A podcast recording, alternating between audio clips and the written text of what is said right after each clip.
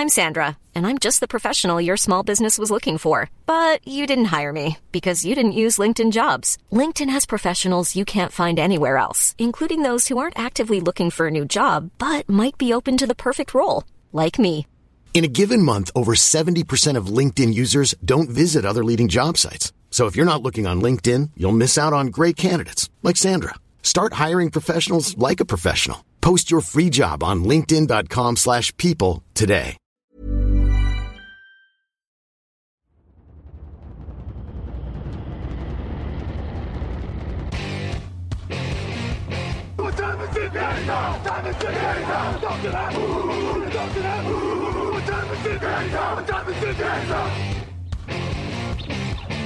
Got gun, Hulk left slot. Dixie left, Key left. Mercedes, wide chip, Ricky. Fever left, 75, Katie, Omaha. Quick, go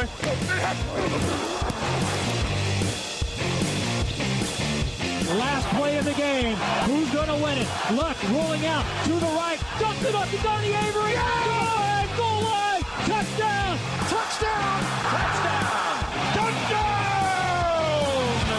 Hello, hello, bonjour et bienvenue à tous dans l'épisode numéro 692 du podcast Touchdown Actu. Alain Mattei, très heureux de vous retrouver pour un nouveau débrief NFL. On arrive dans la semaine 15 et il s'est passé plein plein de choses à mes côtés pour en parler. Raphaël Masmejean, bonjour. Salut Alain, salut à tous. Comment ça va après cette semaine euh, agitée euh, a- J'ai l'impression qu'il n'y a pas beaucoup de clarté dans la course au playoff, ce qui est plutôt intéressant. Ah non, effectivement, il n'y a pas beaucoup de clarté. euh, Il y a même, je, je lisais que selon Vegas, il y a 8 underdogs, donc 8... Euh, comment, comment, déjà, quel est le français de Des underdog non favoris, des outsiders, des non Ouais. favoris quoi. Ouais, 8 non favoris qui ont gagné cette semaine leur match, ce qui est un record depuis le début des années 2000, donc voilà. Ouais, il y a énormément d'équipes qui peuvent prétendre aux playoffs. En AFC, c'est le, le chantier à peu près partout. On va commencer par ça d'ailleurs, par l'AFC. Ensuite, on parlera de la NFC Sud qui elle aussi est très indécise. Et puis des wildcards en NFC. C'est le programme de la, 14, de la 15e, pardon. Euh, 14e ou 15e J'ai un vrai problème. C'est le débrief de la 14e. 14. C'est Voilà, le est de la d'accord. 14. Je, je m'embrouille dans les previews, les, play- les, les trucs. Voilà, 15e, du 13 au 19 décembre. Je suis en train de vérifier sur mon calendrier en même temps. C'est bien ça, on débriefe la 14e semaine. Je, je perds les pédales en ce moment, c'est terrible. Et c'est juste après ce petit jingle.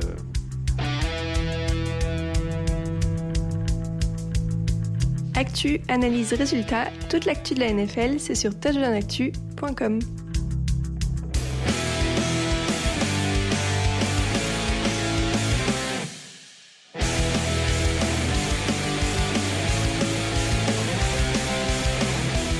Ravens 37, Rams 31. Après prolongation, un super match qu'on a eu la chance de commenter, Raphaël. Victoire des Ravens sur un retour de punt en prolongation.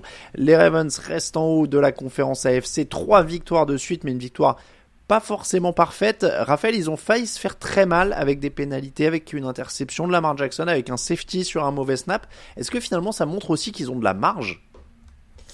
Ça montre effectivement que c'est une équipe qui a, qui a du talent, euh, qui peut être encore meilleure que, que son bilan ne, ne le laisse paraître et que la prestation globale peut, peut laisser sous-entendre, parce que c'est- il y a ces petites erreurs individuelles qui sont quand même globalement assez rectifiables. Je veux dire, un mauvais snap comme ça, c'est pas c'est pas euh, un défaut euh, structurel Mm. du centre et euh, il va pas faire ça à tous les matchs non plus. Donc euh, voilà, là là t'as ça peut arriver, c'est une petite erreur qui coûte deux points. Euh, Il y, a- aussi quelques pénalités qui, à mon sens, sont, globalement gommables. Euh, donc oui, je, pense que euh, je pense que c'est une équipe qui, peut prétendre à être encore même un peu mieux, un peu meilleure dans, dans, dans, dans la copie qu'elle rend.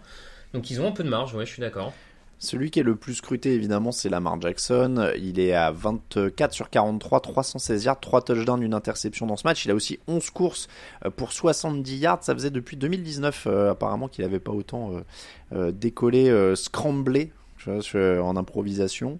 Euh, Il y, a, il y a plus d'armes, il y a Odell Beckham qui a 97 yards, il y a Zay Flowers qui en a 60, il y a Isaiah Likely 83, ils ont tous les trois un touchdown, ces, ces joueurs-là. Euh, on a eu le sentiment parfois pendant le match qu'il qu'il fallait jouer un peu plus simple à la passe, euh, Raphaël, mais mine de rien, ça, quand on le revoit, ça a quand même l'air de prendre forme le Lamar Jackson passeur. Oui, oui, oui, moi je, trouve aussi que ça, prend forme. Alors là, c'est peut-être pas le match de la saison où ça s'est le, plus vu, notamment sur, sur la précision. Mais malgré tout, euh, on sent qu'en termes de, lecture de jeu, euh, et notamment comme tu le dis, quand, il faut lancer rapidement, choisir la meilleure option, il a vraiment progressé parce que ces, lancers les, qui ont le moins abouti, c'était souvent ceux euh, où il gardait la balle 3, 4, 5 secondes et il attendait dans la poche.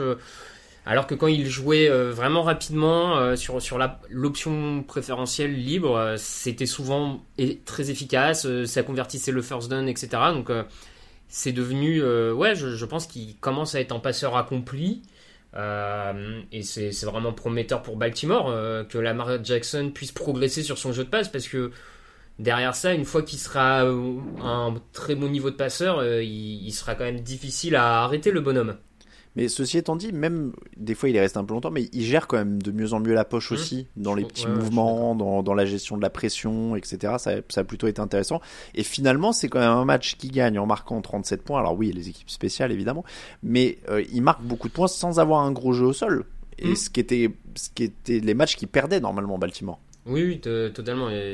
D'habitude, enfin, par le passé, quand, les Ravens marquaient beaucoup de points, et on pense notamment aussi à la saison où, il, où Lamar Jackson est MVP, c'est vrai qu'il y avait d'abord ce jeu au sol qui écrasait tout, qui permettait de prendre une large avance, et après on gérait à la passe, on ajoutait quelques touchdowns euh, en profitant de ça, parce que les défenses adverses étaient tellement concentrées sur la course qu'elles euh, laissaient des boulevards à la passe. Là, on sent qu'il y a cette capacité de vraiment de frapper dans les airs, et ça, ça améliore, ça amplifie la palette de Baltimore. Ils sont à 10 victoires, 3 défaites. Est-ce qu'ils ont l'air d'être l'équipe la plus solide euh, qu'on a vue notamment cette semaine en AFC Je pense. Je pense qu'ils sont l'équipe la plus solide en AFC. Euh, Même si la... défense a, pris 31 points par exemple. Ouais, ouais, je, pense que ça peut arriver. Euh, des jours un peu moins bons en défense. Malgré tout, il y a aussi quelques actions clutch en défense, etc. Je, demain, tu me demandes, c'est la défense que je préfère avoir en, AFC euh, pour jouer le titre. Enfin, je, préfère partir avec eux au, combat. Voilà, et comme l'attaque progresse euh, et que l'attaque est plus polyvalente que par le passé, euh, oui, moi j'ai tendance à dire que c'est. Alors ça les empêche pas d'avoir de faire des erreurs comme les autres, mais ouais, c'est peut-être la plus complète. Du côté euh, des Rams, j'y faisais allusion, ils mettent 31 points quand même à ce qui était la meilleure défense de la NFL en, arrivant dans ce match, parce que c'est vrai que les Ravens encaissent quand même moins de, moins de 16 points par match avant cette rencontre. Il n'y a pas de victoire morale, mais quand même, tu passes 31 points à la meilleure défense NFL, t'as aucun ballon perdu, alors ok, il en manque en fin de match, tu perds sur un retour de punt, mais on a quand même l'impression que ces Rams c'est presque pour moi la plus grosse leçon de ce match, c'est qu'on a vu qu'ils pouvaient vraiment sérieusement rivaliser avec des équipes très très solides, voire une des meilleures équipes de la ligue. Oui, oui, oui, c'est, quand même un bon, euh, un bon point pour les, pour les Rams et pour Sean McVay de voir que son groupe euh, jeune a, répondu globalement présent. Alors, c'est, sûr, c'est aussi les, plus jeunes qui font les petites erreurs. Il y a ce drop de Pukanakwa, il y a cet autre euh, ballon relâché par Davis Allen, le, le tight end rookie qui au final sont deux pertes de balles en fin de match qui coûtent un peu cher parce qu'elles empêchent des first down et, et peut-être que derrière Los Angeles garde le ballon. Donc à la fois ils, font ces petites erreurs, mais en même temps globalement ils répondent assez présents sur un, territoire hostile, on va dire ça, euh, qui, est, Baltimore à ce moment-là. En début de saison, tu m'aurais dit que les Rams tenaient tête comme ça ou à la meilleure équipe d'AFC, je j'aurais peut-être pas cru ça. Donc euh, donc euh, je trouve aussi que c'est positif, que ça les enterre pas spécialement pour la course au playoff en NFC. et que McVeigh a clairement, McVeigh et le, le manager général ont remis la franchise sur les bons rails, quoi. Oui, oui, non, mais c'est comme tu le dis en fait. Si en plus on met en perspective avec ce qu'on attendait au début de l'année, euh, je pense que là clairement, il n'y a, pas photo. Euh, Kyren Williams est à 114 yards en 25 courses. Matthew Stafford lance 3 touchdowns pour aucune interception. Cooper Cup est là avec 115 yards. Je suis, comme toi, je pense que vraiment ils ont quand même montré quelque chose. Les jeunes et puis Stafford quand même. Stafford est, bon sur ce match. Stafford est bon sur ce match. On sent que quand il est euh, il est libéré physiquement et qu'en plus sa ligne offensive lui laisse un peu de temps, il, reste un quarterback extrêmement précis, extrêmement euh, clutch dans, les lancers qu'il peut faire. Enfin, le, touchdown pour Cooper Cup est vraiment joli. Il y a, des, il y a quelques passes. Euh, donc voilà, il, reste des passes un peu, un peu mal ajustées, mais globalement, ça reste un très bon quarterback et, c'est clairement, euh, il peut clairement continuer à conduire cette équipe tant que le physique a l'air de le laisser tranquille. Ils sont dans la course au playoff. En tout cas, euh, Commanders, Saints et Giants à venir pour eux avant un final contre les 49ers. Peut-être que les 49ers n'auront rien à jouer d'ailleurs. En et que plus, ce- ouais. Donc Mm. ça, ça peut... euh, ça peut être... En tout cas, ils sont à 6 victoires, 7 défaites. Ce sera pas facile, mais ils sont dans la course au playoff. Les Baltimore Ravens, eux, 10 victoires, 3 défaites. Désormais, seuls en tête de la conférence AFC. C'est quand même la grosse nouvelle de cette semaine. Derrière eux, on retrouve notamment, alors pas immédiatement derrière, mais derrière eux, on retrouve notamment les, les Chiefs avec euh, euh, qui ont affronté les Bills, 20 à 17 pour les Bills, une fin de match un peu polémique à Kansas City. Les Chiefs ont marqué un touchdown sur une latérale de Travis Kelsey pour Kadarius Toney à 1 minute 12 de la fin, annulé pour un hors-jeu, un offside de Toney au départ de l'action. Euh, les Chiefs sont furieux, alors ils sont un peu excusés depuis, euh, la réaction était excessive, machin. Euh, j'ai j'ai en effet l'impression, Raphaël, on va évacuer ça euh, très vite, mais c'est une polémique pour rien, non? Oui, oui, c'est totalement une polémique pour rien. Euh, Kadarius Toney est mal aligné, euh, il y a faute de points, enfin, il y a, il y a zéro Bah, C'est ça, je. Euh, Oui, mais l'action était belle. Tu vois, Ouais, c'est comme si, c'est comme si on disait, il y avait hors jeu, mais franchement, il a fait un retourné, donc euh, on accorde le but. Tu vois, genre, bah non, en fait, tu peux faire une belle action, il est hors jeu, non, il est hors jeu. euh, Enfin, totalement euh, d'accord, ouais, ouais. j'ai pas compris le. Oui, alors le, le grand truc, c'était les arbitres l'ont pas prévenu.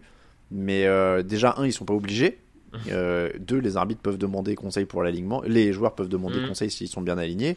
Et il y a rien qui oblige. Et apparemment, en plus, quand c'est très évident, euh, les arbitres sont pas obligés non plus de le dire. C'est-à-dire que là, c'était quand même assez évident. Euh, Donc, euh, il était censé se replacer. Donc là-dessus, bon voilà. Est-ce que c'est pas surtout Mahomes s'est particulièrement énervé à la fin du match. La poignée de main, notamment avec Josh Allen, n'est pas très élégante parce que Non, la seule chose qu'il lui dit, c'est euh, l'arbitrage était nul, c'est Ouais, un ouais, scandale, c'est- etc.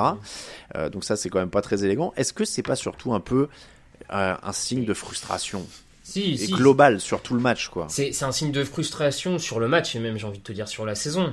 Sur Oui. la saison parce que Mahomes, ah, je pense que déjà Mahomes se rend bien compte que même lui est un peu moins bon à titre individuel et je pense que vu le compétiteur, le machin, ça doit l'énerver de faire déjà lui-même des erreurs individuelles. Mais en plus, ça doit aussi l'énerver de, de voir que le casting autour de lui multiplie les, les erreurs et les bourdes euh, semaine après semaine, j'ai envie de dire. Kadarius Tooney, c'est peut-être déjà la deuxième ou troisième victoire qui coûte, euh, à l'équipe. On va exagérer, c'est jamais un fait de jeu entier qui, coûte un match, parce que derrière euh, Buffalo peut avoir le nouveau le ballon, repasser devant, voilà, mais globalement, il, coûte quand même euh, à cette équipe. Il y a aussi sur il y a le fumble de Rashi Rice là aussi qui coûte très cher. Donc je pense qu'il est aussi énervé par tout ça, par ses erreurs individuelles dont il n'avait pas l'habitude parce que ces dernières saisons, les, le, le, le- l'environnement autour de lui ne faisait aucune erreur. Donc le tout dans le tout, ces erreurs-là individuelles de sa pomme et les erreurs de ses collègues doivent, doivent commencer un peu à le saouler, ouais, c'est, c'est certain. Ouais. Tu l'as dit, Rice, euh, il y a un fumble, il y a, il y a quelques drops aussi. Mm. euh, Il y, a- il y a toujours ce truc quand même qu'en dehors de Travis Kelsey, Rice commence à avoir quand même une Ouais, certaine régularité. ouais, mm. Mais, mais en dehors de ça, pour ce qui est, euh, pour ce- quand il faut aller chercher un peu plus loin que la, que la ligne de scrimmage, bah, en dehors de Kelsey et maintenant Rice, c'est très très compliqué. Donc, euh, donc moi je pense surtout quoi, il est frustré de ça. Comme tu le disais, il y a d'autres erreurs qui leur coûtent le match avant, euh, et, et c'est c'est vraiment compliqué. La défense reste le point fort. Ils ont tenu les Bills à 6 points en deuxième mi-temps, mine de rien. Donc Mm. euh, il y avait de la place, mais il n'y a plus l'attaque qu'ils avaient ces dernières années, et donc je pense que c'est ça la frustration, parce que un match où l'équipe d'en face met 20 points, je pense que Patrick Mahomes, il était habitué à les gagner ces dernières années. Bien sûr, bah je, je là j'ai pas la stat, mais à mon avis, si tu regardes le nombre de matchs que les Chiefs ont perdus en encaissant 20 points ou moins, ça doit pas être extrêmement nombreux parce qu'à chaque fois l'attaque de Kansas City faisait plus et il y avait y avait pas vraiment débat. Donc là, il se rend bien compte que c'est c'est lui et son attaque qui qui coûtent des victoires à Kansas City cette année, que c'est pas la la la, la sinécure- ils sont champions au titre, mais que c'est pas la la sinécure espérée, etc.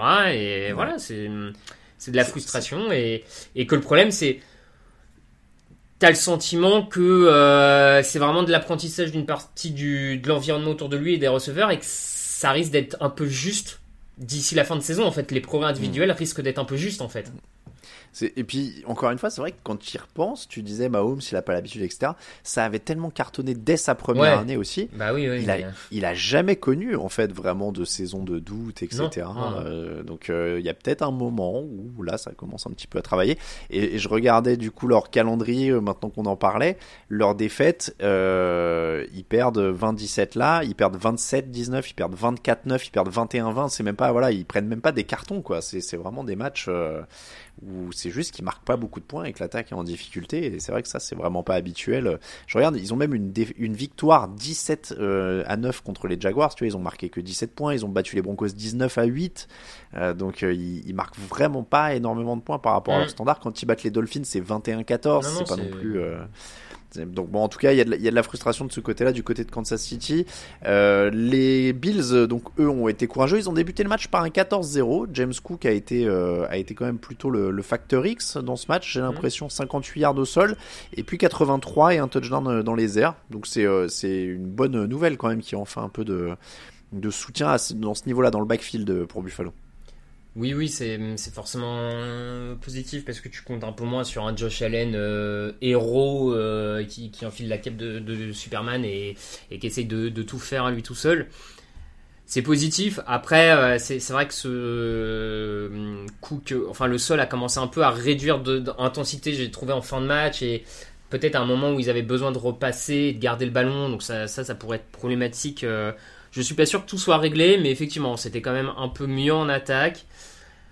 Euh... Bah, c'était, euh, c'était cool. Alors Josh Allen euh, a été bon hein, encore une mm. fois, il, même même si ses stats sont pas particulièrement significatives, mais il a été bon, il les porte un peu parce que c'est vrai ah que oui, même, en, ouais. en, dehors de Cook, euh, là les Stephen Diggs est à 24 yards, euh, Dalton Kincaid à 21, Dawson Knox à mm. 36. Enfin, ça manque de de, de, de jus on a l'impression. Euh, mais ils arrivent à faire les actions qu'il faut, que ce soit en attaque ou en défense, j'ai l'impression. Ouais, ouais, en attaque, euh, je suis d'accord, c'est encore un peu juste. Euh, le, pour le moment, je trouve pas que le changement soit flagrant depuis le, le, le licenciement de l'ancien coordinateur offensif. Je, je trouve pas que l'attaque euh, prenne une ampleur démesurée, donc voilà. et la défense, comme tu dis, il y, y, a ces actions un peu clutch qui, qui, font la différence, les fumbles forcés, etc. Tant qu'ils arrivent à maintenir à peu près ce, ce côté clutch, ça, ils peuvent continuer à gagner, mais on les sent pas euh, aussi bons qu'ils ont pu l'être l'an dernier ou l'année d'avant encore quoi. Euh, on... Mm. C'est pas encore euh, voilà. On ne sait pas si ça va le devenir d'ailleurs. Moi j'ai l'impression que cette attaque elle a vraiment elle a un ouais. peu régressé et que je... ils, ouais. ils, sont ce qu'ils sont quoi maintenant. Je suis, je suis, comme toi, je suis pas sûr qu'on le revoie, mais mais l'avantage mm. c'est que ça peut peut-être suffire dans cette AFC. C'est ça, parce qu'ils sont actuellement 11e de l'AFC à 7 victoires 6 défaites, mais les Bengals devant sont 10e à 7 victoires 6 défaites, les Broncos devant à 7 victoires 6 défaites, les Texans à 7-6, les Colts à 7-6 aussi, et on remonte comme ça jusqu'aux Steelers qui sont 6e à 7-6. Donc ça veut dire qu'il y a 6 équipes qui sont au même bilan. Franchement, ça a été presque un week-end parfait pour Buffalo. Euh, ouais. T'as Miami qui perd, les Steelers qui perdent, les Texans, les Colts. Et en plus, quand tu regardes ces quatre équipes perdre contre des équipes qu'elles auraient dû a priori battre, euh. Donc euh, franchement, euh, Buffalo s'est vraiment relancé dans la course au playoff grâce à ça. Ils peuvent, ils peuvent être heureux. Ils, ils, ont, oui, en plus ils jouent Miami en dernière semaine. Mmh. Donc si Miami trébuche, mmh. ce qui nous fait une transition naturelle vers Dolphins 27, Titans 28. Miami menait 27-13 dans le dernier quart-temps. Ils ont pris un 15-0 dans les trois dernières minutes. Alors je me rappelle plus de la stat exacte parce que je l'ai vu passer sur le Slack de la rédaction, mmh. mais euh, qui étaient les équipes euh, qui menaient de 15 points ou de 14 points dans les trois dernières minutes. Normalement, c'était 279 victoires, ouais. 0 défaites ou quelque chose comme ça. Euh, jamais personne n'avait pris un 15-0 dans les trois dernières minutes comme ça. C'est une défaite assez inexcusable pour Miami, Raphaël. Ouais, ouais, ouais. Là, euh, là, elle est euh, défaite pour le coaching staff, euh, etc. Qui, qui doit pas, qui doit trouver un moyen d'empêcher ce, ce, cette défaite. Euh, il, enfin, ils sont face à une équipe des Titans qui a beaucoup de difficultés en attaque, qui est prenable en défense. Miami joue vraiment pour la première place en AFC. Ils peuvent pas perdre comme ça, surtout en menant à 3 minutes de la fin, ils peuvent pas perdre ce match et, et se tirer une balle dans le pied pour le et, et se tirer une balle dans le pied parce que s'ils gagnaient ce match, ils se donnaient vraiment de l'air par rapport à Buffalo pour mmh. la, la, division. Ils prenaient même un peu d'avance sur la, la tête euh, AFC à égalité avec les Ravens. Enfin bref, c'est une faute professionnelle tout simplement. Il n'y a pas, hum, ouais. Euh, donc Miami, je le disais, menait 27-13. Les, les Titans perdent deux ballons qui permettent à Miami de marquer les deux touchdowns en plus, qui, euh, qui, prennent qui leur permettent de prendre le large. Mais derrière, la, défense ne tient pas. Euh, on est sur quoi, du coup, plus, plus techniquement, sur quoi ça s'est joué? C'était du mental ou c'est vraiment des erreurs, ou c'est Tennessee qui a mieux exécuté et qui leur est passé dessus en fin de match? Moi, moi j'ai l'impression que c'est un peu des deux. Euh, t'as, t'as Tennessee qui effectivement joue quand même bien le coup en fin de match, euh, avec des, des, passes plutôt bonnes de, de Levis et quelques courses intéressantes également. Mais, mais Miami, euh, Miami se rate. Miami est pas assez efficace en attaque également à ce moment-là du match. Enfin, ils rendent peut-être la balle. enfin, ils font pas assez en attaque pour se mettre vraiment à l'abri à la fin du match. Il y a, y a deux T'as un punt euh, de mémoire euh, entre les deux touchdowns des hum, entre, comment dire, entre les deux touchdowns des Titans. C'est même un third and out. Euh, ça doit pas arriver. Enfin, Miami doit garder en fait la balle à ce moment-là par rapport à l'attaque que c'est. Ils doivent garder la balle, garder le contrôle du match et, c'est réglé en fait. Et Tennessee ne doit jamais revoir ce ballon. Donc je dirais que c'est l'attaque et la défense, c'est les deux. Euh, faut rendre hommage aux Titans parce qu'ils ont quand même un vrai eux mental sur le coup parce qu'ils sont quand même euh, ils sont en train de se faire enterrer par une équipe qui est meilleure. Euh, Will Levis finalement se reprend en fin de match, 327 yards, un touchdown, une interception à la fin. DeAndre Hopkins monumental en fin de match, cette réception 124 yards, un touchdown. c'est quand même c'est un match pour rien parce que 5-8, on va pas se mentir là, il y a tellement d'équipes devant, mmh. c'est quand même, ils sont plus dans la course au playoff. Mais mais c'est bon pour la confiance de Will Levis quand même. Oui, c'est toujours bon euh, quand as un quarterback rookie d'aller euh, faire ce genre de, comeback dans le quatrième carton. Ça, ça permet de, de, pour l'ego, je pense. Enfin, vraiment, hein, cette capacité à aller chercher un match, c'est important. Donc c'est bon, surtout qu'il porte cette équipe sur les deux derniers drives. Enfin, il fait vraiment des, passes qui très réussies, tout ça. Donc c'est pas mal. J'ai trouvé aussi qu'il a réussi à éviter pas mal la pression des Dolphins. Hein. Il prend qu'un sac malgré, euh, ce qui est peut-être d'ailleurs un problème de Miami. Il n'y a, qu'un seul sac sur la, pomme de, Will Levis. C'est bon pour lui. C'est pas encore, euh, c'est pas parfait, mais c'est normal. C'est un rookie. Euh, voilà. Le... Est-ce que c'est le match qui est... Est-ce que c'est le match, comment dire, signature pour la candidature de Tyreek Hill au poste de MVP parce qu'il sort sur blessure euh, dans le premier quart à la cheville. Euh, ils ont marqué avant ça. Il revient dans le troisième et en fait entre le moment où il rentre et le moment où, entre le moment où il sort et le moment où il rentre, et eh ben ils ont pas marqué un point. Pour moi, oui. Pour moi, c'est un peu un match signature qui, qui montre que Tyreek Hill est, est peut-être la pièce maîtresse la plus importante de cette attaque. Euh, je suis même pas sûr qu'il était là sur le tout dernier drive de, de Miami, j'ai un doute qu'il ait été aligné. Je, je dois avouer qu'en regardant le 40 minutes sur le, Game Pass, j'arrivais pas à zoomer sur, euh, sur le snap, donc euh, j'arrivais pas à bien voir s'il était là. Tu me mets un doute, mais en tout cas, il est pas recherché une seule fois sur le dernier drive. Il est pas, ce qui, ce qui, à mon sens, est, est déjà suspicieux, mais bref, vraiment, j'arrivais pas à voir le, la, composition des snaps à ce moment-là, donc voilà, je, je, je suis pas certain, mais pour moi, oui. Enfin, tu vois qu'il y a une différence entre Tyreek Hill là et Tyreek Hill pas là dans cette attaque. Et sincèrement, si les Dolphins mettent autant de points, c'est parce qu'il est là. Enfin, et quand ils ont, pour moi là, c'est vraiment euh, le, c'est le receveur qui a le plus de yards, qui a le plus de touchdowns, qui a le plus de first down, qui a le plus de yards après réception. Son équipe quand elle est pas là marque pas de points. Enfin, je veux dire si si c'est pas la définition d'un most valuable player, euh, en tout cas, c'en est pas loin. Enfin, moi, je, voilà. Ça montre un petit peu aussi les limitations de Tua Tagovailoa. Il est à 240 yards euh, mm. sur 23 passes complétées. Encore une fois, on dit, il progresse, mais il progresse doucement. Si je peux me permettre de filer la, la comparaison, vous avez parlé de Dak Prescott euh, hier, mais il me fait un peu, tu vois, Dak Prescott au début de carrière était bon, mais c'était pas encore. tu vois, il a fallu quelques années. J'ai l'impression que tu as Tagovailoa pour être un de ces joueurs qui a besoin de plus, qui va mûrir dans le temps aussi. Peut-être. Euh, moi, je dirais même jusqu'à peut-être même une sorte de Matt Ryan un peu. Matt Ryan explose un peu sur le tard. Euh, T'as des saisons qui sont correctes, mais jamais stratosphériques. Et puis progressivement, ça, ça prend en ampleur. Euh, et mm, ouais, moi, ça me fait un peu penser à ça. C'est pas les mêmes qualités forcément tout ça, mais dans la capacité un peu à progresser. Peut-être aussi ça. Mais je suis, je suis d'accord. On sent du coup que c'est pas Tagovailoa qui porte l'équipe, qui porte cette attaque. Euh, il l'exécute bien. Il exécute ce mm. qu'il y a à faire, mais il n'est pas encore le. Euh, on lui donne pas les rênes totalement, quoi. On passe un peu plus bas dans la course à ces playoffs de l'AFC avec les Browns 31, Jaguars 27. Les Jaguars qui sont toujours euh, leaders de leur division, mais ça commence à se à devenir un peu plus fragile mine de rien. Euh, Joe Flacco est parmi nous. Le score est un peu trompeur. Hein. Les Browns menaient 28-14 dans le dernier quart. Les Jaguars ont réduit le score, mais derrière il y a eu un mm. onside kick recouvert. Les Browns n'ont pas vraiment été en danger. Joe Flacco, je le disais, 26 sur 45, 311 yards, 3 touchdowns, une interception. C'est moi ou c'est déjà leur meilleur quarterback de la saison? Ils ont eu quatre euh, titulaires qui ont gagné des matchs au poste de quarterback cette année. Ce qui, ça pour le coup, pour moi, c'est une stat euh, qu'on doit mettre au crédit de Stefanski. Hein. Ouais, ouais. Parce que franchement, enchaîner quatre quarterbacks de Stefanski et de la défense et donc de Jim Schwartz, quoi. Pour moi, c'est vraiment là le coaching staff qui doit être félicité pour ça parce que il y a pas mal d'équipes, tu leur mets plus le quarterback titulaire, ça s'effondre dans tous les sens et on dit ah oui, mais j'ai pas mon quarterback titulaire.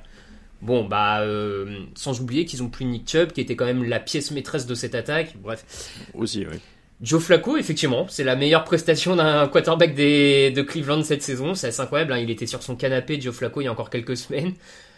Apparemment, il avait passé des tests pour la télé aussi. Ouais, bah voilà, écoute, euh, assez incroyable. Euh, non, non, mais que, dire du vétéran euh, Tu sens que c'est un bon quarterback et qui connaît le jeu, qui connaît le jeu, quoi. En fait, il, mm.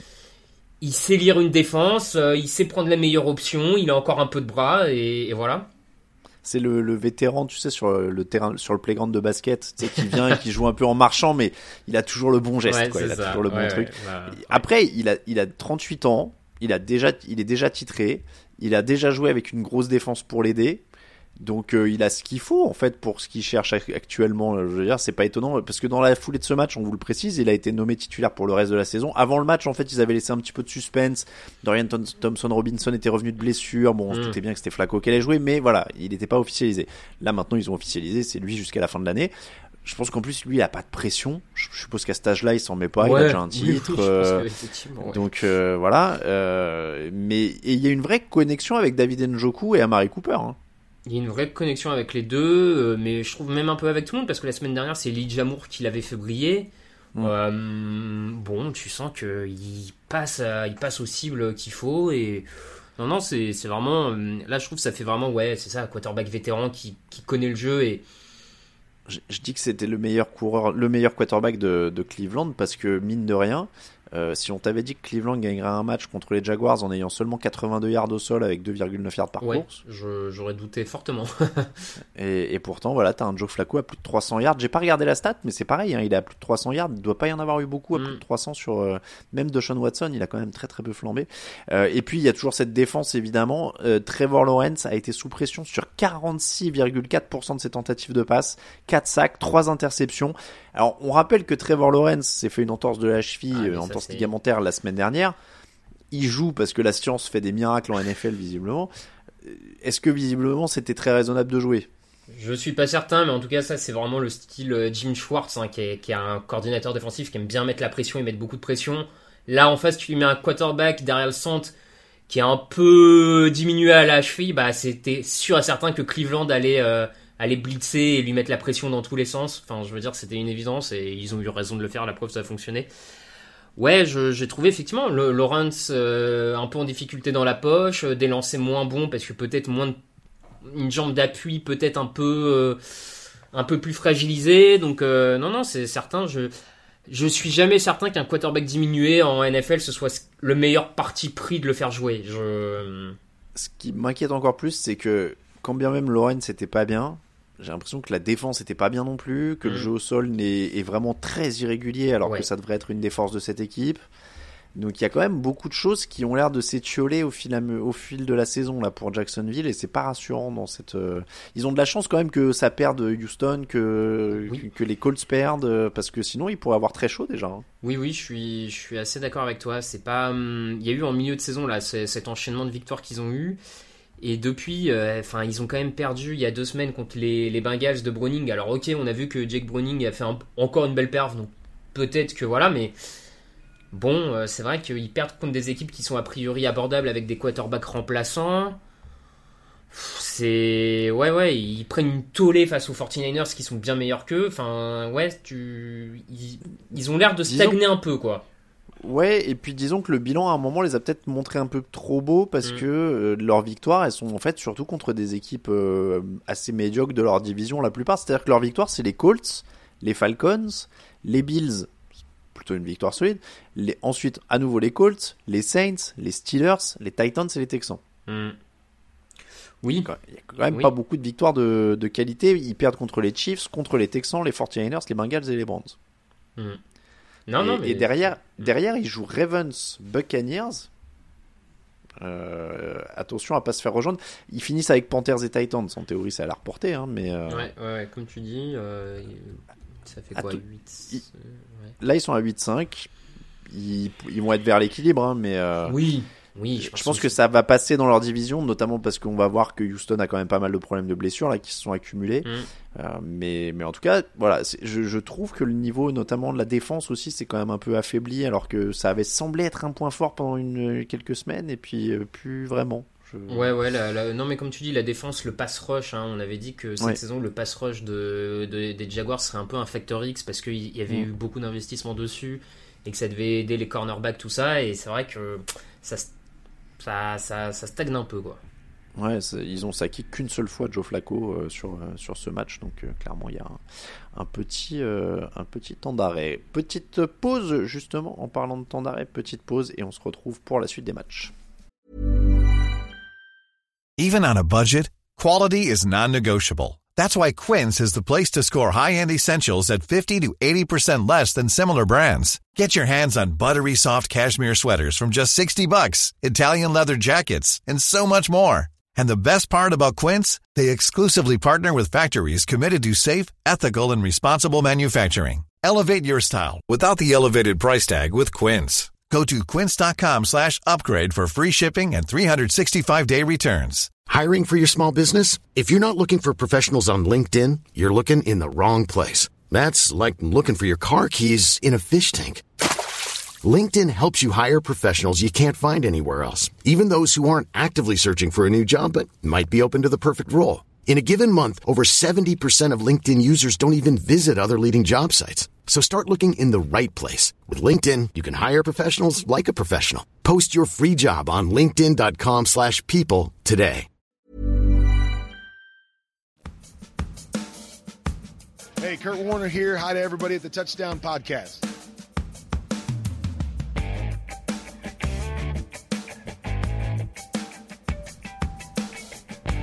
Chargers 7, Broncos 24. Les Broncos sont chauds. Ils ne sont plus qu'une victoire derrière les Chiefs en AFC West. Si on avait pensé dire ça il y a quelques semaines. Ils menaient 17-0 dans le troisième quart. Les Chargers ont marqué. Ben Denver répond avec un long drive de quasiment 8 minutes pour le touchdown de la gagne. Alors j'allais commencer par les Broncos, mais juste avant l'émission, on a quand même appris que Justin Herbert ne rejouerait pas cette saison. C'est quand même aussi euh, la grosse info de, de cette semaine et de ce match, puisqu'il s'est à nouveau, euh, enfin il s'est cassé le majeur, non le majeur ou l'index, Ouais, l'index cette fois. mm. Parce que, il- en fait, il s'est, pourquoi je m'embrouille, chers auditeurs? Parce que, en fait, il s'est cassé déjà un autre doigt de la main gauche plus tôt dans la saison. Et je crois que c'était le majeur, et donc là, c'est l'index, ou l'inverse. Mais bref, vous avez saisi, c'est les doigts qui permettent de saisir un ballon, normalement, globalement. Mm. Euh, donc, euh, donc voilà. Donc, euh, fin de saison pour, euh, pour Justin Herbert. Alors, j'allais dire, en plus, si on, on peut lier à ce match, hein, euh, il marque que 7 points, donc vous allez me dire, oui, mais Herbert est sorti, etc., etc. Sauf que même avec Justin Herbert, les stats étaient terribles. C'est-à-dire qu'il a joué 6 séries offensives, 3 punts, 2 échecs sur quatrième tentative, une interception. Oui, oui, oui. euh, c'est peut-être, je, enfin, je trouve même que c'est pas peut-être. hein, c'est un des trucs les plus étonnants de ces dernières semaines du côté de Los Angeles. C'est euh, que c'est l'attaque qui semble plus cassée. Parce que depuis 2-3 semaines, la défense semble presque, je vais pas dire attention, je vais pas dire bonne et euh, et re euh, et, et reconcentrée, mais bon, euh, il y a quand même toute une partie du match, la défense des Chargers maintient les Broncos à 10-17 points, c'est pas, pas infamant. Euh, la, la semaine dernière, euh, ils prennent pas de points contre les Patriots, ils- enfin, ils prennent que 20 points contre les Ravens. Tu vois ce que je veux dire C'est que la défense n'est pas Mm. catastrophique depuis plusieurs semaines. Par contre, le problème, c'est que cette attaque de Los Angeles, depuis un mois, ne fait rien, que ce soit au sol ou dans les airs. S'il n'y a pas Keenan Allen, honnêtement, c'est même encore plus que rien. Je... Et c'est là où, pour moi, la situation est vraiment intrigante parce que ça avait pas trop mal commencé en début de saison, l'attaque, et euh, progressivement, ça c'était pas- s'est. C'était pas prévu comme ça en tout cas. hein. Non. C'est sûr que. Non, non, c'était pas oui, prévu euh, comme ça, non. Et, et Kellen Moore, euh, clairement, euh, qui était senti pour être coach il y a quelques Ouais, l'année il- dernière, les années d'avant. euh, Waouh, là, euh, le coordinateur offensif, euh, Oui. son CV, il est en train d'en prendre un sacré coup, surtout quand on voit comment Dallas flambe sans lui, euh, visiblement. Ça, ça fait mal. Mais, euh, mais en tout cas, oui, la blessure de Justin Herbert, pour revenir à ça, c'est la fin de saison décevante d'une saison décevante, quoi. Oui, voilà. non, mais c'est aussi simple que ça. C'est vrai- c'est vraiment, euh, ça finit en eau de boudin, mais de toute façon, ça a jamais décollé cette Non, saison de, des, des Chargers. Il, il lance 20 touchdowns pour cette interception. Il a, il a souvent été euh, euh, tout à fait honorable. Euh, Il a fait ce qu'il Mm. a pu dans ce marasme-là, hein. Mm. mais, mais là, malheureusement, voilà, ça les, euh, ça les plombe comme ça. Euh, et, et on les reverra lui l'an prochain. Oui. La question maintenant, elle est de savoir si, euh, si on verra euh, Staley. Ah, J'ai l'impression que là, vu ce que montre l'équipe ces dernières semaines, t'as as un peu le sentiment que c'est un groupe qui, je vais pas dire qu'à lâché, mais que, qui est pas hyper motivé, motivé. Et donc, euh, je, je serais pas étonné que le, que le coaching euh, s'en aille. Hein. Ouais, et puis en plus, euh, ils sont à 5-8. Ils finissent avec Raiders. Bon, ça c'est le match du jeudi en plus. Derrière, Bills, Broncos, Chiefs. Mm. Les trois qui jouent, dans la course au playoff et qui auront en plus la hargne. Mm. si, donc ça veut dire qu'ils finissent dans le meilleur. Allez, voilà, 6 victoires, euh, 11 défaites. euh, il, n'avait pas été. euh, après une année de playoff en plus. Mm. euh, là, là s'il regarde Staley, c'est quand même compliqué. hein. On, les Broncos, eux, en tout cas, Sean Payton, ça commence à payer. Et alors, je l'ai dit, le drive de 8 minutes pour la gagne, on est vraiment toujours euh, dans la maîtrise euh, par Sean Payton de cette attaque et dans des victoires qui sont pas belles, mais de plus en plus efficaces parce que mine de rien, il maîtrise ce match. Ouais, ils, ils maîtrisent effectivement, ils sont jamais vraiment inquiétés par, euh, par Los Angeles. Euh, L'écart est pas incroyable, mais globalement, tu, tu sens que Los Angeles a pas ce qu'il faut pour revenir.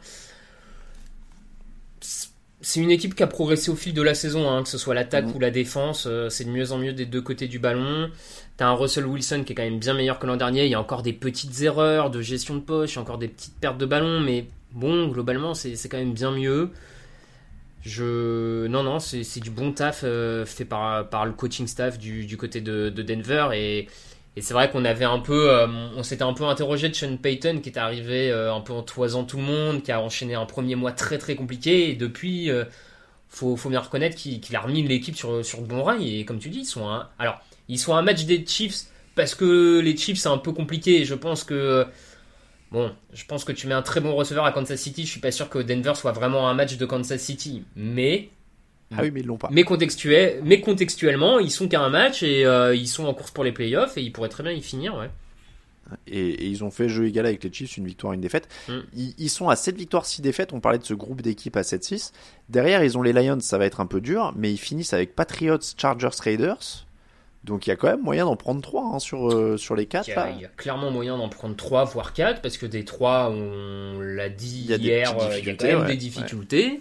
Ouais. Non, non, euh, oui, ouais, ouais, tu Ne- peux les mais voir. déjà, si, déjà, si t'es à 17, allez, si on dit qu'ils en prennent 3, euh, il y, a- il y a moyen d'y être. Ce, ce serait quand même une sacrée victoire pour Sean Payton Ouais. après ce qu'on a vu en début de saison. Ah, ça serait une sacrée victoire après ce qu'on a vu en début de saison, après ce qu'on a vu l'an dernier de cette équipe.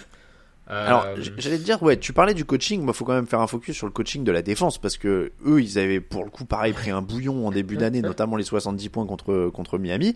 Euh, ils sont à 16 points encaissés par match sur les 8 derniers matchs. Ils volent deux ballons sur ce match. Les Chargers sont à 0 sur 12 en troisième tentative, 1 sur 6 en quatrième tentative.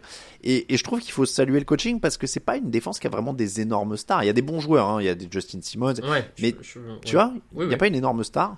Non, il n'y a, y a pas d'énormes stars effectivement, mais c'est un groupe solide, assez polyvalent. Là, tu as quand même 6 joueurs qui font un sac.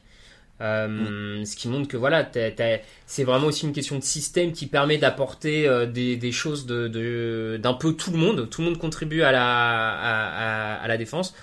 Donc c'est du bon taf de Vance Joseph. C'est certain. C'est vraiment un truc de, de système là pour le moment. Ils ont réussi à trouver une clé euh, en milieu de saison pour, pour un peu changer tout ça faudra prendre un peu plus de recul pour voir ce qui, a exactement changé, mais en tout cas, euh, c'est, c'est pour moi, quand, quand tu vois qu'autant de joueurs contribuent à la défense, c'est qu'il y a vraiment une question de système, quoi.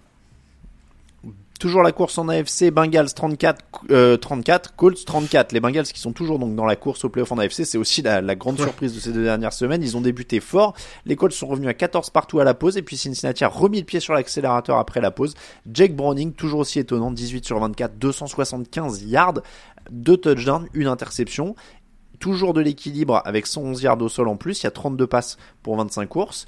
Ça a pas l'air d'être un mirage, Raphaël, cette équipe des Bengals, parce que c'est un vrai match solide qu'ils font là. C'est un vrai match solide, comme tu le dis, bah, surtout Browning. Hein, euh, encore une fois, au niveau du jeu aérien, on savait pas trop à quoi s'attendre il, il, y a deux semaines quand il a pris les commandes de l'attaque et euh, on est globalement surpris euh, semaine après semaine, j'ai envie de dire. C'est très propre. En plus, je, je trouve que hum, c'est bien parce que Zach Taylor a ose un peu plus utiliser Joe Mixon euh, maintenant que c'est plus euh, Joe Burrow derrière le centre. Mm. Et Joe Mixon, c'est pas le c'est pas le coureur qui va faire 5 euh, 6 yards par portée, mais malgré tout, à force d'être utilisé, il use quand même la défense, il avance quand même un petit peu, il est aussi utile à la réception. Donc voilà, c'est un match encore complet de, de Joe Mixon. Non, moi je, je, trouve que, cette équipe des, des, Bengals en attaque surprend et parce que peut-être qu'on on, force moins sur le talent du quarterback, donc on essaye d'utiliser un peu plus les autres pièces et c'est pas plus mal. Et en plus, Mixon, il permet de créer la, la, possibilité de la course. Et mm. donc, ce qui ouvre autre chose. Browning sur les play action sur ce match, 8 sur 9, 174 yards, un touchdown. Et je comprends même pas pourquoi tu fais pas ça avec Joe Bureau aussi, quoi. Ça, c'est quand même un truc qui est, qui est, qui, qui, vraiment, voilà, ça libère des espaces d'utiliser le jeu au sol. Il faut que ça, ça existe. Euh, les Colts en face ont perdu deux ballons. Ils ont commis neuf pénalités. Est-ce qu'ils ont été aussi simplement trop brouillons sur ce match? Ouais, trop, trop brouillons, comme tu l'as dit. Euh, perte de balles. Ils ont aussi été bien bloqués au sol, hein, ce qui était quand même une des forces d'Indianapolis depuis le début de la saison, où que ce soit Zach Moss ou Jonathan Taylor, on avait des coureurs qui étaient capables de quasiment à chaque fois accrocher la barre des 100 yards ou, ou pas loin, et qui du coup permettaient de... Euh, de soulager Gardner Minshew qui peut pas on, le sait, il est aussi remplaçant pour ça, qui peut pas totalement porter une, attaque de A à Z de tout le match. Là, sur ce match-là, il y a que 46 yards au sol, seulement 18 courses, lui, a 39 passes, et c'est vrai que dans ce cas-là, c'est un peu plus compliqué pour, pour cette attaque, euh, pour cette attaque, tout ça. Ouais. Cincinnati a bien joué le coup, 272 yards en effet seulement pour Indianapolis. Et les deux équipes sont donc à 7 victoires, 6 défaites dans cette fameuse course au playoff pour les wildcards. On va pas vous faire le détail à chaque fois des possibilités, à mon avis, avant soit la dernière, soit l'avant-dernière semaine. Hein. Au rythme où mm. ça va, de toute façon, tout le monde va être égalité jusqu'à un moment. Euh, derrière eux, justement, les Jets 30, Texans 6, une petite occasion loupée par Houston qui justement pouvait euh, se rapprocher euh, de, des, des Jaguars pardon, et se détacher du groupe de poursuivants dans la course au playoff. Euh, mais c'est la surprise de la semaine. Un solide Zach Wilson pour mener les Jets à la victoire face aux Texans. Houston beaucoup moins heureux dans ce match. Protocole commotion et même commotion cérébrale confirmée pour CJ Stroud. Nico Collins touché au mollet dès la première série. Euh, Anderson aussi en défense a été, euh, a été blessé. Euh, ils ont complètement été étouffés par la défense des Jets ce qui n'était pas forcément surprenant. Je veux dire, pourquoi pas hein, C'est une défense exceptionnelle, ça pouvait arriver face à un quarterback rookie. Mais l'histoire, évidemment, c'est Wilson. 27 euh, sur 36, 301 yards, 2 touchdowns, aucune interception. Peut-être le meilleur match de sa carrière. C'est son troisième match à plus de 300 yards en carrière.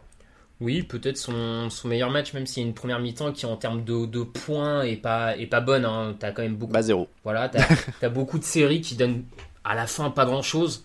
Euh, pas que de sa faute, hein, mais euh, bon, donc t'as vraiment une très bonne mi-temps. Écoute, il a été intelligent dans la poche, précis dans ses lancers. Euh, c'est bien, il n'a pas été pris au premier tour pour rien non plus, donc c'est qu'à un moment, il est capable de faire ça de temps en temps. Mais le problème, on va pas le découvrir, c'est que la semaine prochaine, il risque de à nouveau ressortir de la poche n'importe comment et de lancer une passe n'importe comment. Donc bon, écoute, moi, je... Bon. Disons que ce qui est pratique, euh, c'est vrai que comme tu dis, il a eu à peu près les mêmes stats contre les Chiefs, hein, plutôt dans l'année. Il y avait déjà eu un mm. petit truc un peu ah oui, mais il a été solide contre les Chiefs. Donc on va attendre là-dessus. En tout cas, on constate, ce match a été bon. Euh, après, ce qui est bien quand tu es un quarterback qui veut te mettre en valeur, c'est comme Nathaniel Hackett ne veut pas courir, euh, ne veut pas vraiment pousser sur Bricio et Dalvin Cook, tu vois. Mm au moins tu vas lancer 36 passes contre 26 courses, même si t'es Zach Wilson. Ça c'est quand même le, c'est pas forcément bon pour le plan de jeu, mais c'est bien pour les quarterbacks quand même. Il faut le dire. Jouer pour Nathaniel Hackett. Euh, ah non, c'est sûr, ça te permet en théorie de peut-être te mettre en valeur. Euh, alors autant bon, Dalvin Cook, euh, il est tellement mauvais depuis le début de la saison que je suis pas non plus extrêmement choqué de pas l'utiliser, mais c'est vrai que moi encore une fois, Brice Hall, je, je trouve, même s'il est peut-être un peu moins bon depuis un ou deux matchs bon, je le, je le trouve encore un peu sous-utilisé. euh. Faut, le- faut leur donner du rythme aussi au cours. Ouais, hein, ouais, non, mais je suis d'accord. Au bout d'un moment, quand Et tu si fais que tu le 5, fais 6 jamais, ou euh, 10 portées, bon, bah, tu, tu perds un peu en rythme potentiellement. Ouais, voilà, c'est Nathaniel Hackett, hein, que veux-tu euh, je... Garrett Wilson, en tout cas, on a bien profité aussi. 9 réceptions, 108 yards. Brissy Hall, quand même, il prend 8 réceptions, 86 yards, un touchdown. Il gagne plus de, il gagne deux fois plus de yards dans les airs, Brissy Mm. Hall. Au moins, ils lui ont trouvé une utilité, ce qui est, déjà pas mal. Euh, du côté des Texans, c'est un peu la soirée cauchemar. Hein. 135 yards au total. CJ Stroud avec la commotion. Stroud, c'est sa pire fiche. Hein. Il a 10 sur 23, 91 yards. C'est vraiment euh, un cataclysme pour lui. Ils ont gagné seulement 54 yards net dans les airs. Si on enlève les, si on enlève les sacs, etc., ça a été très très compliqué. Ils gagnent 80 yards au sol. Sous la pluie, il pleuvait des cordes aussi. Euh, c'est vrai qu'ils viennent de Houston, mais ils jouent quand même dans des conditions généralement beaucoup plus favorables. Ça a peut-être pu un peu jouer. Il y a la fatigue, c'est pas évident pour les équipes jeunes comme ça.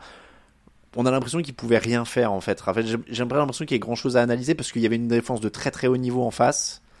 Et, et là, euh, il- on a l'impression que tout allait contre eux, quoi. Ouais, tout allait un peu contre eux, comme tu dis. Il y, a, il y a déjà cette très bonne défense qui est pas facile à maîtriser pour un quarterback rookie. hein. On a vu tous les autres quarterbacks de la ligue plus ou moins se casser les dents là-dessus.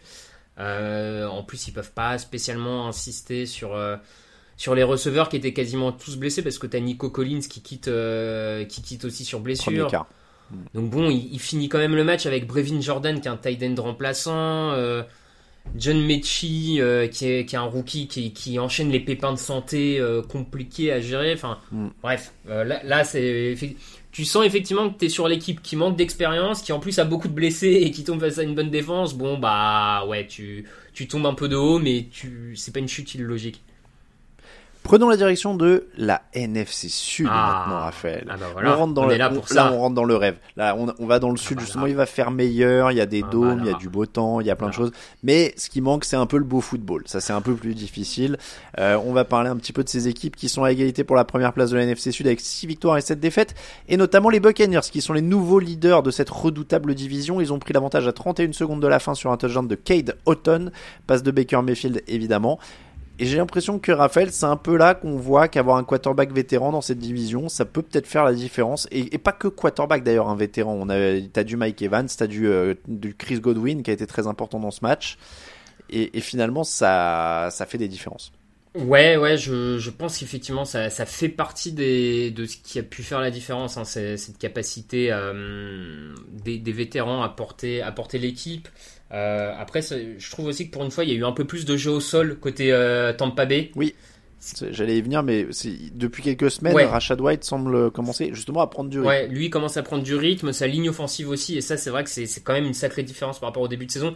Même si White on le voyait un peu sur, mais plus sur des phases de réception au final en sortie de backfield Mm. tout ça. Là, on peut enfin compter sur un peu de sol euh, pour euh, pour avancer le ballon, donc c'est effectivement pas mal. Après, je, hum, je trouve aussi que Atlanta commence à baisser de rythme quand ils ont perdu beaucoup de monde sur la ligne offensive. On a senti que ça commençait à plomber un peu cette équipe. hein. Ils perdent euh, en cours de match, ils perdent quand même Jack Matthews et Chris euh, Lindstrom.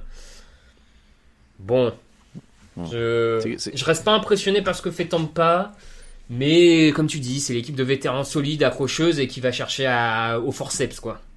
Ah Bah clairement, c'est oui, c'est pas impressionnant. Hein. euh, C'est un peu ce qu'on disait tout à l'heure. Je sais plus sur qui, mais c'est le, le vieux basketteur sur le playground qui, qui connaît les moves et qui te met dans le vent où t'as l'impression qu'il marche. C'est c'est un peu ça. Hein. Mais le problème, c'est qu'en face, bah tu le disais, alors il y a eu les pépins sur la ligne offensive et, et du coup c'est c'est irrégulier. C'est-à-dire qu'ils ils ont été menés 14-0, ils reviennent, ils passent devant les Falcons, euh, ils repassent devant à 3 minutes de la fin sur une course de euh, Desmond Reader qui est pareil un peu sur cours alternatif, mais qui est encore à plus de 340 yards à la passe. Donc pourquoi pas mais ils ont pas de jeu au sol quasiment, ils sont à 3,7 yards par course. Euh, on, se demande où est passé ce jeu au sol là. C'est un peu euh, un peu compliqué de les cerner quoi. Il y a Drake London qui est monumental, il prend 172 yards en 10 réceptions, euh, il est partout. Kyle Pitts qui commence à être un petit peu utilisé mais il y a rien de régulier dans tout ça alors que justement bah, le vétéran qui marche en marchant qui, qui joue en marchant à côté, bah, il arrive au bout à la fin lui quoi. Ouais, oui, il y a un peu de ça. Il y a aussi quand même deux, deux grosses erreurs de Desmond Reader. Alors bien sûr, il y a, il y a des séries où il amène autogène, mais t'as quand même ce safety qui prend, qui pour moi est un peu pour sa faute, et euh, cette vilaine interception qui, qui pareil coûte très cher derrière parce que ça, ça se transforme en touchdown. Donc, euh, t'as, Mais, t'as- mais tu vois, c'est c'est pour ça que je dis ça, c'est qu'il y a des très hauts et des très bas, Ouais, quoi. Il y a, y tout là-dedans, oui. ça part dans tous les oui, sens. c'est- Ouais, non, mais oui, oui. Oui, c'est ça. Puis c'est vrai que pour une fois qu'en plus euh, Yunku, euh, euh, qui est un des meilleurs euh, kickers, rate des, des, des field goals Mm. en plus, à la fin, ça, ça coûte cher dans l'addition aussi. Mm. Bon, On, retrouve donc ces deux équipes à 6 victoires et 7 défaites, à égalité avec les Saints qui ont battu les Panthers 28 à 6. Alors dans le genre score trompeur, celui-là est pas mal. Les Saints ont fini par tuer le match avec deux touchdowns en fin de partie, mais ils ont énormément de mal avant. Leur attaque n'a gagné que 207 yards. À un moment du match, Derek Carr était à 13 sur 20 pour 37 yards. Il avait complété 30, 13 passes pour 37 yards et une interception. Euh, cette fiche de stats ne veut rien dire. Euh, ils, ils sont toujours aussi pauvres en attaque quand même. On a toujours l'impression qu'ils savent pas quoi faire de leurs armes. Bah, et en plus, là, ils étaient peut-être d'autant plus perdus qu'ils n'avaient pas Taysom Hill et, euh, et Rachid Shahid, qui étaient deux des armes euh, qui, qui marchaient le mieux ces dernières semaines. Donc, euh, je pense que euh, Pete Carmichael est- a été encore plus déstabilisé par ça, vu qu'il a pas l'air de vraiment euh, savoir utiliser euh, d'autres par moment. Mais c'est toujours le même problème en attaque. Côté, euh, côté euh, New Orleans, on sait pas vraiment où ça va. On a un Derek Carr qui est pas bon. On a vu hein, la scène où il s'embrouille avec son, son centre, Ruiz, qui, est, qui moi, me, en termes de, de body language, de, de, de, d'entente dans l'équipe, m'inquiète un petit peu. Euh, j'ai l'impression qu'en fait l'alchimie prend pas entre Carr et ses coéquipiers. C'est alors bien sûr Mm. nous on juge ça depuis notre fauteuil et peut-être qu'on se plante totalement. Faut pas. Mais à culpa si c'est le cas, mais je sais pas. j'ai l'impression qu'il y a quelque chose qui prend pas, tout simplement.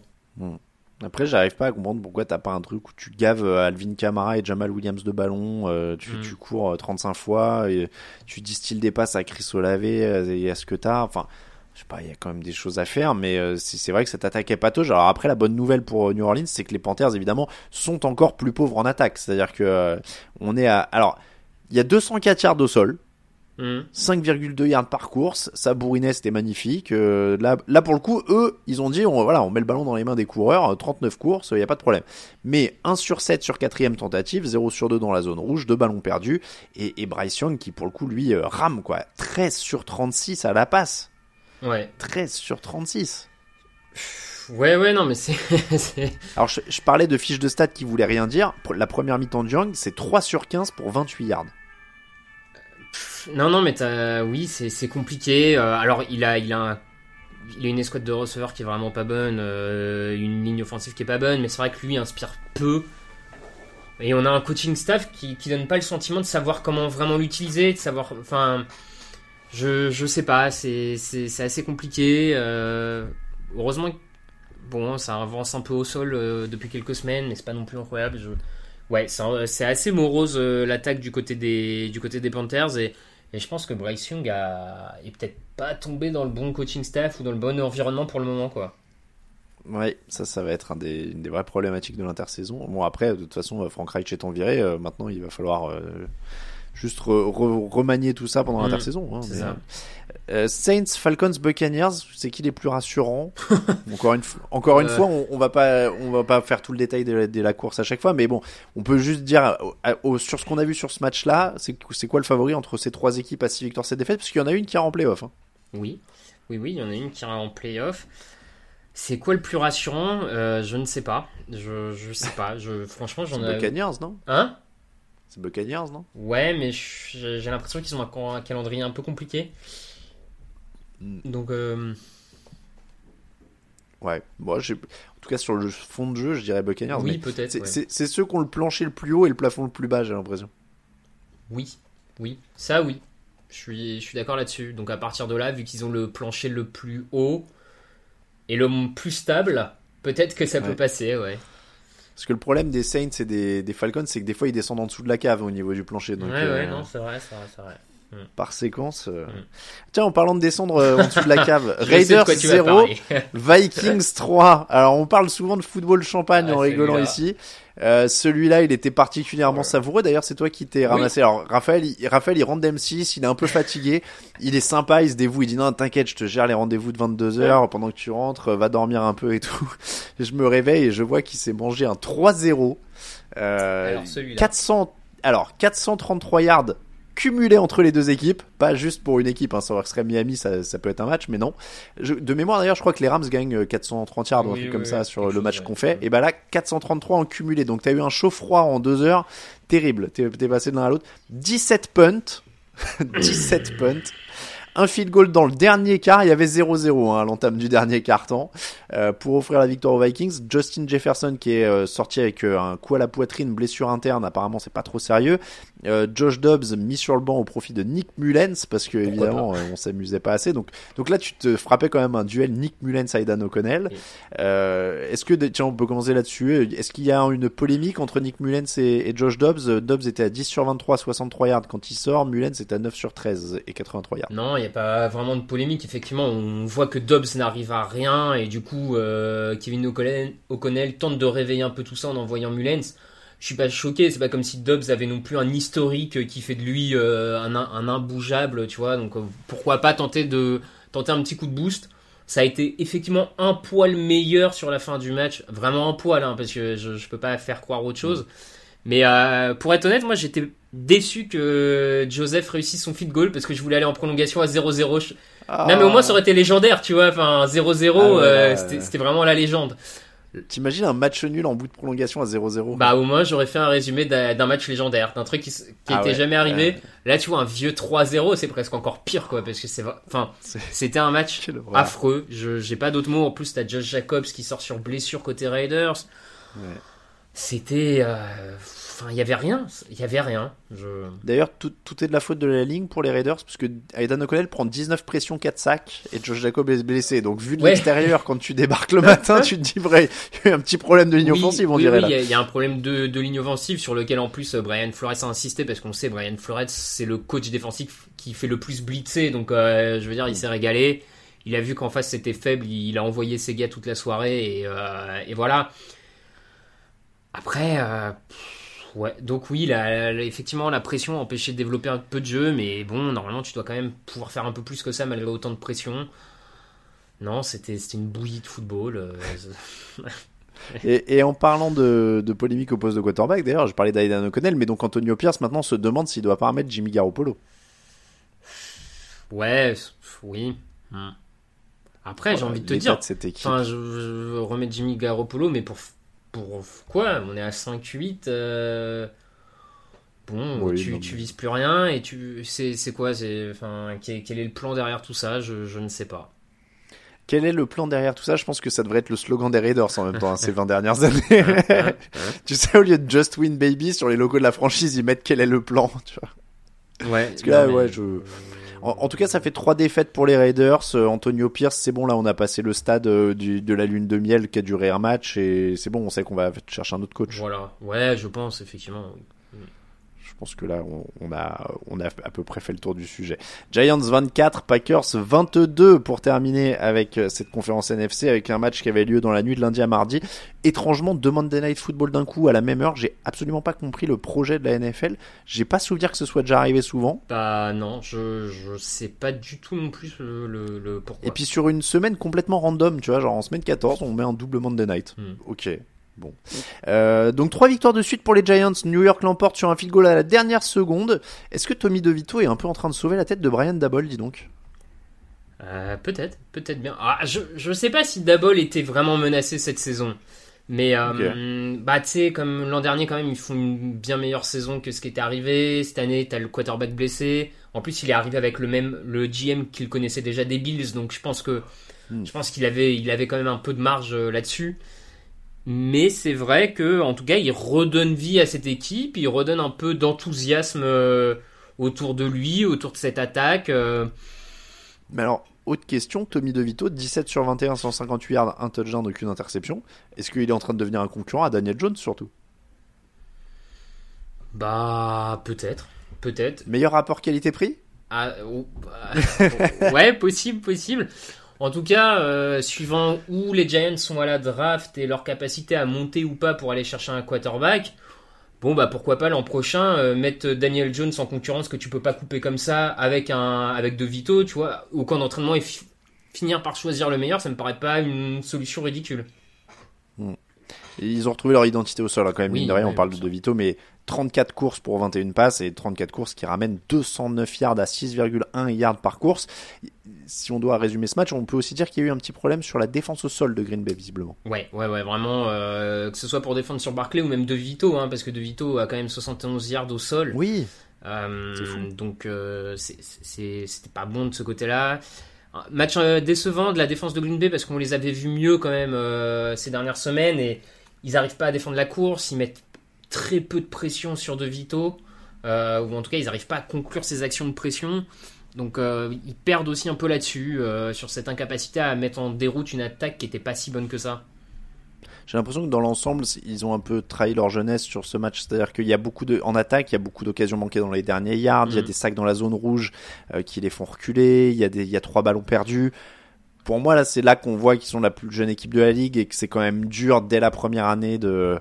Euh, encore une fois, ils partent de loin quand même. Oui, oui non, ils partent de loin effectivement. Euh, ils, ils, ont un jeu au sol qui a, qui a, un peu de mal à se stabiliser. Euh, même si là, mm. 123 yards, c'est pas, pas ridicule, mais Bon, ça, aurait peut-être pu être un peu mieux, euh, un peu plus de portée à Edgy Dillon aussi malgré tout.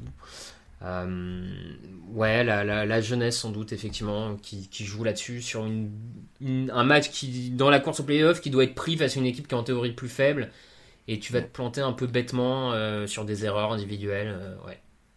Et ça semble du coup de facto les, quand même plus ou moins les sortir hein, de la course de la course au playoff. Quoique, ils sont toujours 7 tu me diras, oui, ça pour 4 oui, matchs. ça peut passer, écoute. Hein, euh. C'est vrai que là, j'étais, je pensais au 7-6 dans la conférence AFC, mais on est plus sur du 6-7 hein, sur les égalités. D'ailleurs, ils sont tête de série numéro 7 au moment où on se parle encore en étant un bilan négatif. Euh, ils sont à égalité avec les Rams, euh, mais les tiebreakers donc sont en faveur de Green Bay, mais les Rams sont à 6-7 aussi, les Seahawks à 6-7, les Falcons à 6-7 et les Saints à 6-7, donc mine de rien. Euh, et les Giants sont à 5-8, hein.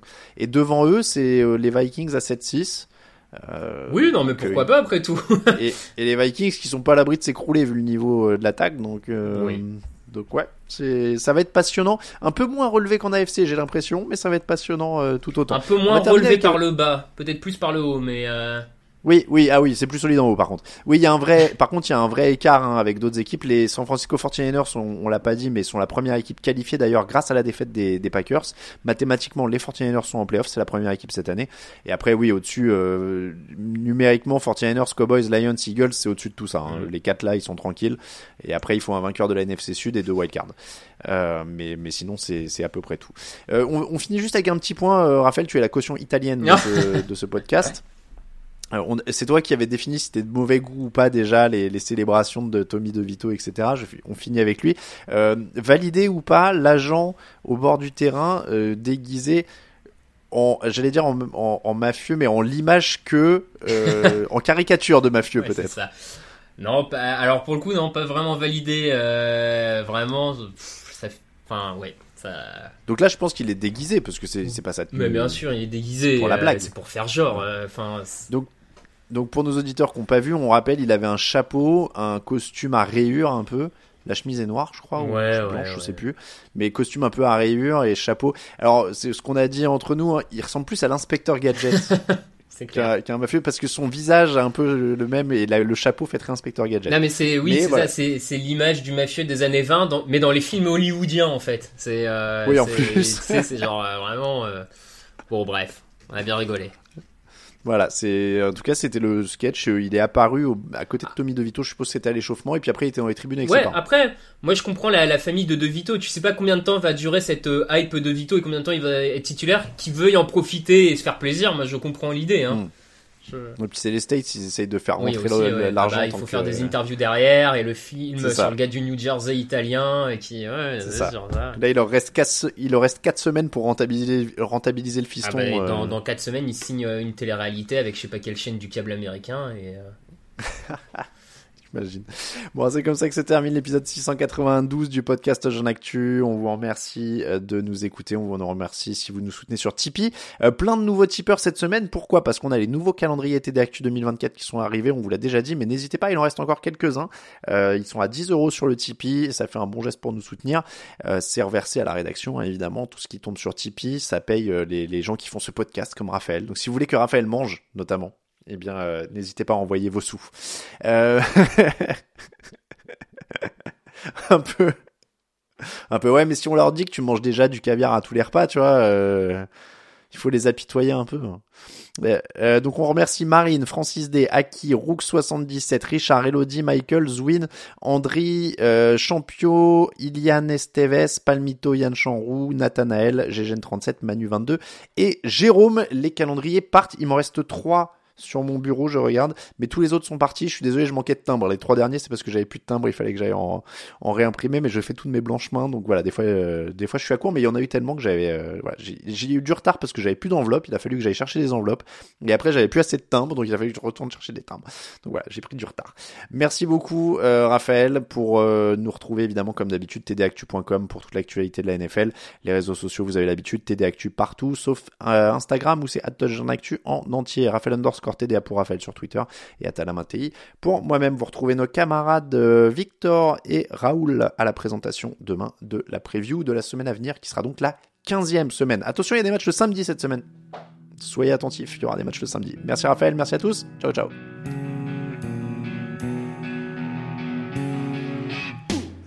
Les fromage et de mots. Tout est en TDAQ. Mardi, le jeudi, tailgate au risotto. Les meilleures recettes en TDAQ. Fumble pour JJ Watt, Bismuth pour Marshall Lynch. Rocas Global Beckham, Tom Brady quarterback. Calé sur le fauteuil, option Madame Irma. À la fin, on compte les points et on finit en requin.